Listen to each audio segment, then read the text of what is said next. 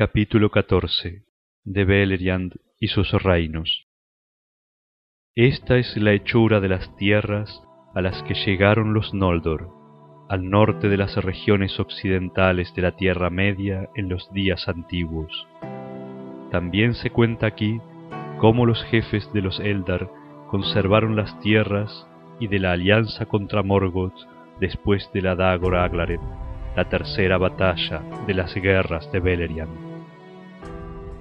En el norte del mundo, Melkor había levantado tiempo atrás Ered Engrin, las montañas de hierro, como cerca defensiva de la ciudadela de Utumno, y se erguían sobre los límites de esas regiones del frío sempiterno, en una gran curva desde el este al oeste. Tras los muros de Ered Engrin al oeste, donde retroceden hacia el norte, Melkor edificó otra fortaleza contra posibles ataques desde Valinor, y cuando regresó a la Tierra Media, como se ha dicho, habitó en las infinitas mazmorras de Angband, los infiernos de hierro,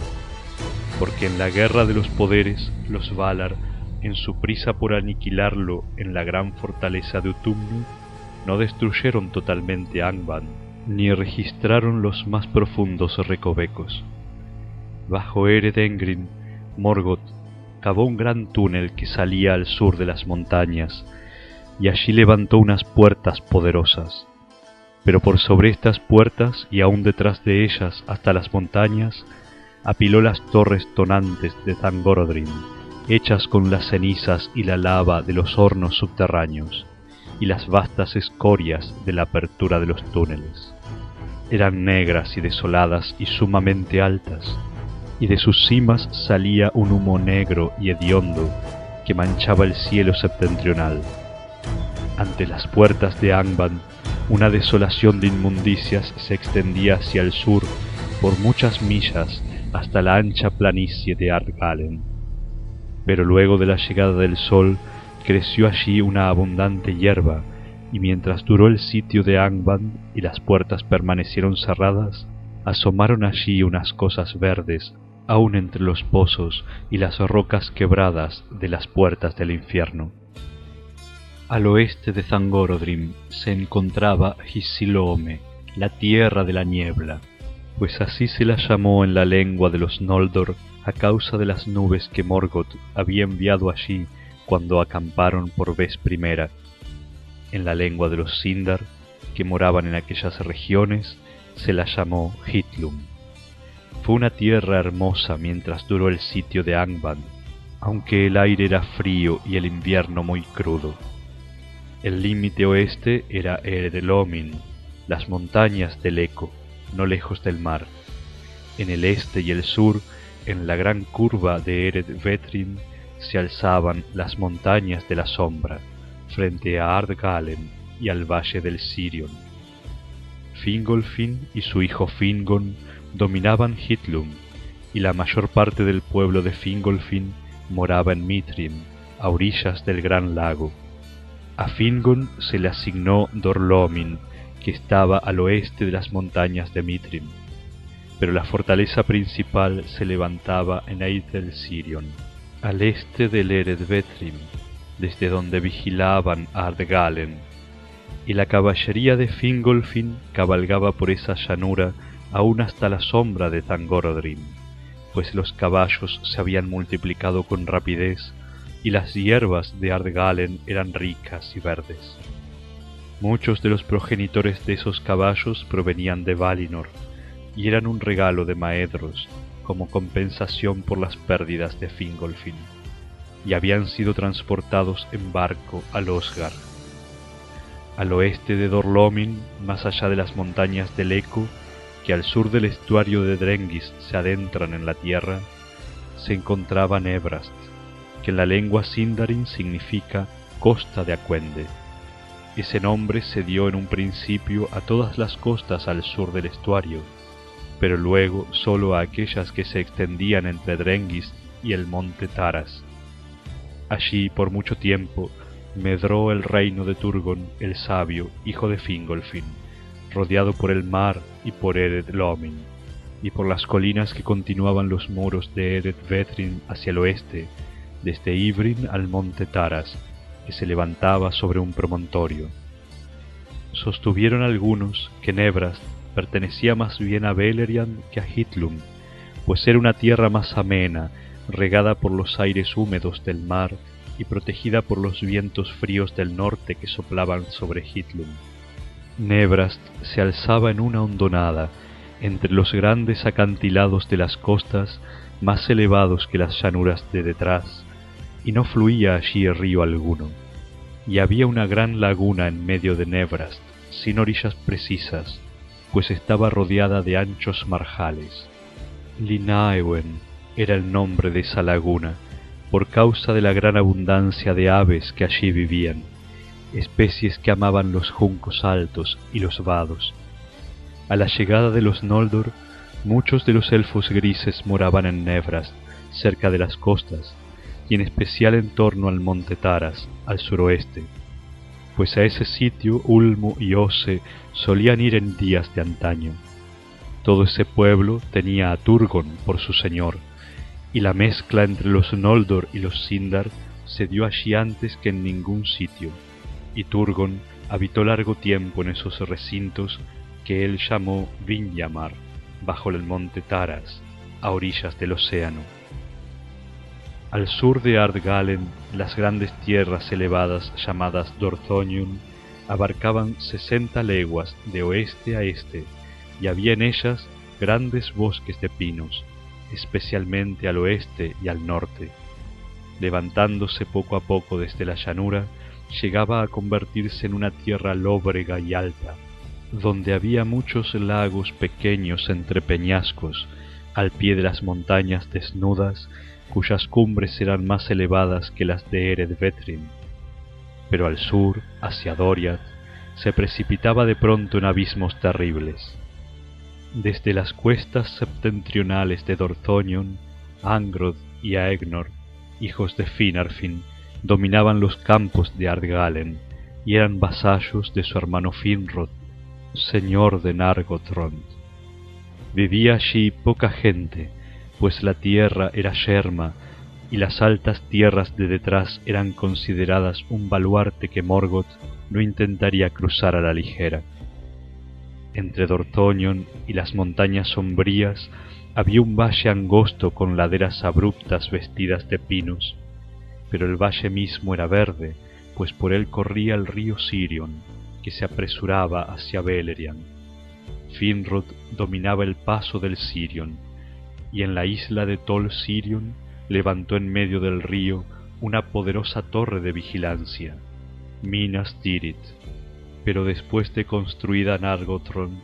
entregó esa fortaleza al cuidado de Orodred, su hermano. Ahora bien, las vastas y hermosas tierras de Beleriand se extendían a ambos lados del poderoso río Sirion, de gran renombre en las canciones, que nacía en Eitel Sirion y bordeaba el filo de Ardgalen antes de precipitarse por el paso, cada vez más caudaloso, con las aguas de las montañas. Desde allí fluía hacia el sur durante ciento treinta leguas, recogiendo las aguas de muchos afluentes, hasta que la corriente poderosa desembocaba en un delta arenoso de la bahía de Valar. Y siguiendo el Sirion de norte a sur, a orilla derecha, en Beleriand occidental, se encontraba el bosque de Brethil, entre el Sirion y el Teiglin, y luego el reino de Nargothrond, entre el Teiglin y el Narog, y el río Narog nacía en las cataratas de Ibrin, al sur de Dorlomin, y fluía unas ochenta leguas antes de unirse al Sirion en Nantathren, la tierra de los sauces. Al sur de Nantathren había una región de prados floridos, donde los habitantes eran escasos, y más allá se extendían los marjales y las islas de juncos en torno a las desembocaduras del Sirion, y en las arenas del delta no vivía ninguna criatura excepto los pájaros del mar. Pero el reino de Nargothrond llegaba también al oeste del Naru hasta el río Nenning, que desembocaba en el mar de Eglarest, y Finrod fue con el tiempo el señor supremo de todos los elfos de Beleriand,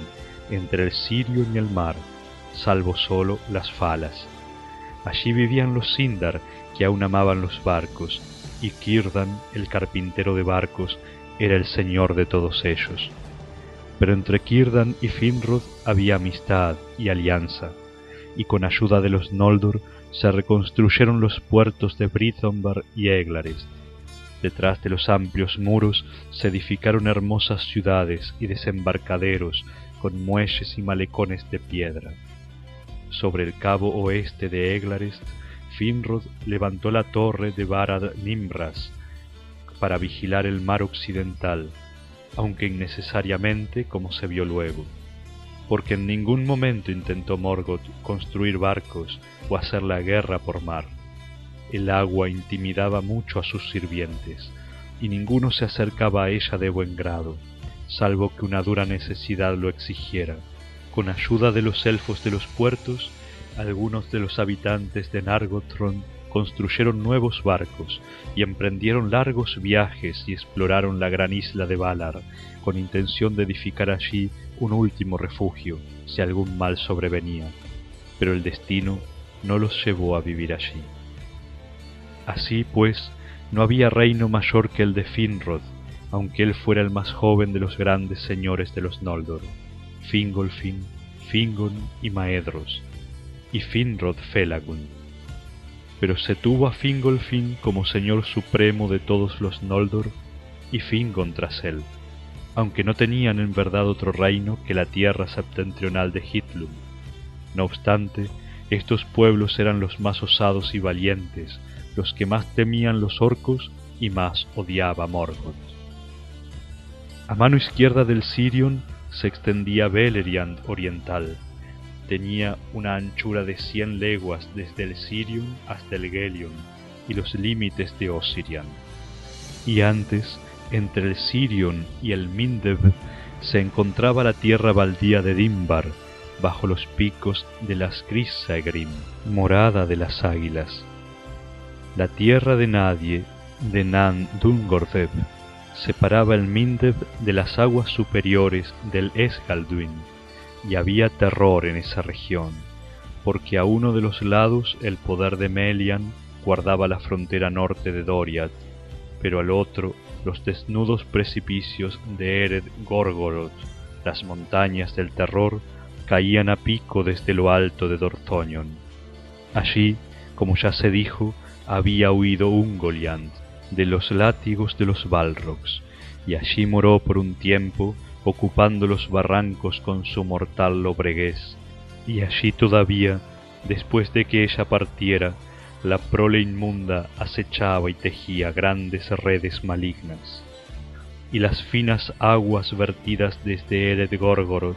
se contaminaban, y era peligroso beberlas, pues las sombras de la locura y la desesperación invadían el corazón de aquellos que las probaban. Toda criatura viviente evitaba esa tierra, y los Noldor sólo atravesaban Nandurgondeb si los acuciaba una gran necesidad, por pasajes cercanos a los límites de Doriath, lo más lejos posible de las montañas malignas. Ese camino había sido hecho mucho antes de que Morgoth hubiera vuelto a la Tierra Media, y el que viajara por él llegaría hacia el este al Esgalduin, donde los días del sitio todavía se levantaba el puente de piedra de Yand y Aur. De allí avanzaría por Dordinen, la tierra silenciosa, y cruzando los Arosiach, que significa los vados del Aros, llegaría a las fronteras septentrionales de Beleriand, donde moraban los hijos de Feanor. Hacia el sur se extendían los bosques guardados de Doriath, morada de Thingol, el rey escondido, a cuyo reino nadie entraba, salvo que él lo quisiera. La parte septentrional, la menor, el bosque de Neldoret, estaba limitada al este y al sur por el oscuro río Esgalduin, que se curvaba hacia el oeste internándose en la tierra, y entre el Aros y el Esgalduin se alzaban los bosques más densos y mayores de Region. En la orilla austral del Esgalduin, donde éste se desviaba al oeste hacia el Sirion, se encontraban las cavernas de Menegroth, y toda Doriath estaba al este del Sirion, salvo una estrecha región boscosa entre el encuentro del Teiglin y del Sirion y las lagunas del crepúsculo. Los habitantes de Doriath llamaban a este bosque Nibrim, la frontera occidental. Grandes robles crecían allí, y también dentro de la cintura de Melian, de modo que cierta parte del Sirion, que ella llamaba por reverencia a Ulmo, estaba enteramente bajo el poder de Thingol. Al sureste de Doriath, donde el Aros une sus aguas con el Sirion, había grandes marjales y lagunas a ambos lados del río, que detenían su curso y se perdían en múltiples canales.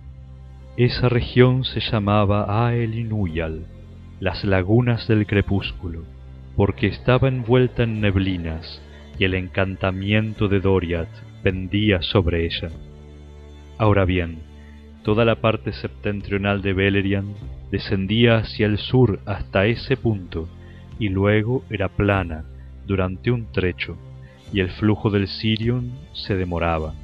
pero al sur de Aelinuyal la tierra descendía de súbito en una pronunciada pendiente y todos los campos bajo del Sirion quedaban separados de los más altos por esa caída, y quien mirara desde el sur hacia el norte creería ver una interminable cadena de colinas que venían desde Leglares, más allá del Narog al oeste, hacia Amon Ereb al este, que se alcanzaba a ver desde el Gelion. El Narog avanzaba entre estas colinas por una profunda garganta y fluían rápidos, pero sin cascadas, y en la orilla oeste se alzaban las tierras boscosas de Tauren Farod. En el lado occidental de esta garganta donde la pequeña corriente espumosa del Ringwil se precipitaba en el Narog desde el alto Narog, Finrod estableció Nargothrond. Pero unas veinticinco leguas al este de la garganta de Nargothrond, el Sirion caía desde el norte en una poderosa catarata bajo las lagunas, y luego se hundía súbitamente en múltiples canales subterráneos excavados por el paso de las aguas, y surgía otra vez a tres leguas hacia el sur con gran estrépito y vapores, y atravesaba los arcos rocosos al pie de las colinas llamadas las puertas del Sirion. Esta catarata divisoria recibió el nombre de Andram, la muralla larga, desde Nadgothrond hasta Randal, el fin de la muralla, en Beleriand oriental. Pero al este se iba haciendo cada vez menos abrupta, pues el valle del Gelion descendía poco a poco hacia el sur, y en todo el curso del Gelion no había corrientes impetuosas ni cascadas, pero era siempre más rápido que el Sirion. Entre el Randal y el Gelion se levantaba una única colina de gran extensión y pendientes suaves, y aparentaba mayor poderío del que en realidad tenía, pues se encontraba sola y esa colina se llamó Amon Ereb. En Amon Ereb murió Denethor, señor de los Nandor, que habitaba en Ossirian. Ellos fueron los que acudieron en ayuda de Thingol contra Morgoth cuando los orcos descendieron por primera vez en gran número y quebraron la paz iluminada de estrellas de Beleriand. Y en esa colina habitó Maedros después de la gran derrota pero al sur de la Andram, entre el Sirion y el Gelion, la tierra era salvaje y estaba cubierta de enmarañados bosques, en los que nadie vivía, salvo aquí y allí algunos de los errantes elfos oscuros. Taur Induinat se la llamó, el bosque entre los ríos. El Gelion era un gran río y nacía en dos fuentes, y tuvo en un principio dos brazos, el Gelion menor, que venía de la colina de Himring, y el Gelion mayor, que venía del monte Rerir. A partir del encuentro de los dos brazos, fluía hacia el sur por cuarenta leguas antes de toparse con sus afluentes, y ya cerca del mar era dos veces más largo que el Sirio, aunque menos ancho y caudaloso, pues llovía menos en el este que en Hitlum y en Dorthonion, de donde recibía el Sirion sus aguas. Desde Ered Luin fluían los seis afluentes del Gelion. Ascar, que se llamó después Ratloriel, Talos, Legolin, Briltol, Duilwen y Adorant, rápidas corrientes turbulentas que se precipitan desde empinadas montañas, y entre el Ascar al norte y el Adorant al sur, y entre el Gelion y Eredluin, se extendía amplia la verde tierra de la tierra de los siete ríos. Ahora bien, en el curso medio del Adorant, la corriente se dividía para luego volver a unirse, y la isla que las aguas cercaban se llamó Tolgalen, la isla verde. Allí moraron Beren y Lucien después de su retorno. En Ossiriand moraban los elfos verdes, protegidos por sus ríos, porque después del Sirion, Ulmo amaba al Gelion por sobre todas las aguas del mundo occidental. Tal era la capacidad de los elfos de Ossiriand para vivir en los bosques, que un forastero podría atravesar esas tierras de extremo a extremo sin haber visto a uno solo. Vestían de verde en primavera y verano, y el sonido de sus cantos alcanzaba a oírse aún a través de las aguas del Gelion. Fue así que los Noldor llamaron a esa tierra Lindon, la tierra de la música, y a las montañas de más allá las llamaron Ered Lindon, porque las vieron por primera vez desde Ossirian. Al este de Dorthonion, las fronteras de Beleriand estaban más expuestas al ataque, y sólo unas colinas de poca altura guardaban el valle del Gelion desde el norte. En esa región, en la frontera de Maedros y en las tierras de más atrás, vivían los hijos de Feanor con mucha gente, y sus jinetes cabalgaban a menudo por la planicie septentrional. Lothlan, vasta y desierta, al este de Ardgalen,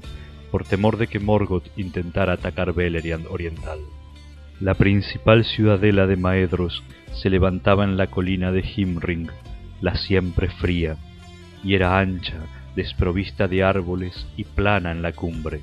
rodeada de múltiples colinas menores. Entre Himring y Dorthonion había un paso, excesivamente empinado hacia el oeste, y era ese el paso de Aglon, una puerta que llevaba a Doriath, y un viento crudo soplaba por él desde el norte. Pero Kelegorm y Curufin fortificaron Aglon y lo sostuvieron con gran vigor,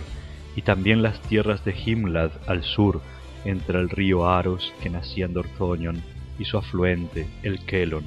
que venía de Himring. Entre los brazos del Gelion se encontraba el fuerte de Maglor,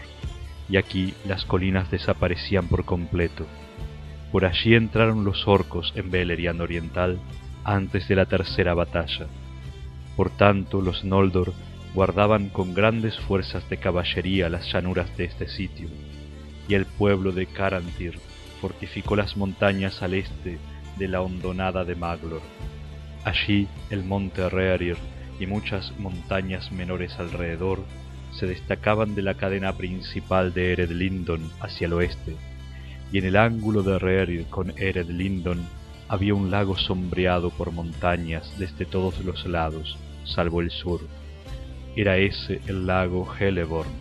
profundo y oscuro, y junto a él moraba Carantir. Pero a todas las vastas tierras entre el Gelion y las montañas, y entre Rerir y el río Ascar, los Noldor las llamaron Targelion, que significa la tierra de más allá del Gelion, Odor Carantir, la tierra de Carantir, y allí fue donde los Noldor encontraron por primera vez a los enanos. Pero Targelion fue llamada antes por los elfos grises Talat Runen, el Valle Oriental. Así pues, los hijos de Feanor, bajo la égida de Maedros, eran los señores de Beleriand Oriental, pero su pueblo en ese tiempo se encontraba sobre todo al norte de la tierra, y hacia el sur solo cabalgaban para cazar en los bosques verdes. Pero allí moraba Amrod y Amras, y no fueron mucho al norte mientras duró el sitio, y también por allí cabalgaban a veces otros señores de los elfos, aun recorriendo largas distancias, porque la tierra era salvaje, pero muy hermosa. De ellos, Finrod Felagund era quien lo hacía con mayor frecuencia, pues amaba ir de un lado a otro y llegaba aún a Osirian y se ganó la amistad de los elfos verdes. Pero ninguno de los Noldor fue nunca a Ered Lindon mientras el reino se sostuvo, y las noticias de lo que pasaba en las regiones del este eran escasas y llegaban tarde a Beleriand.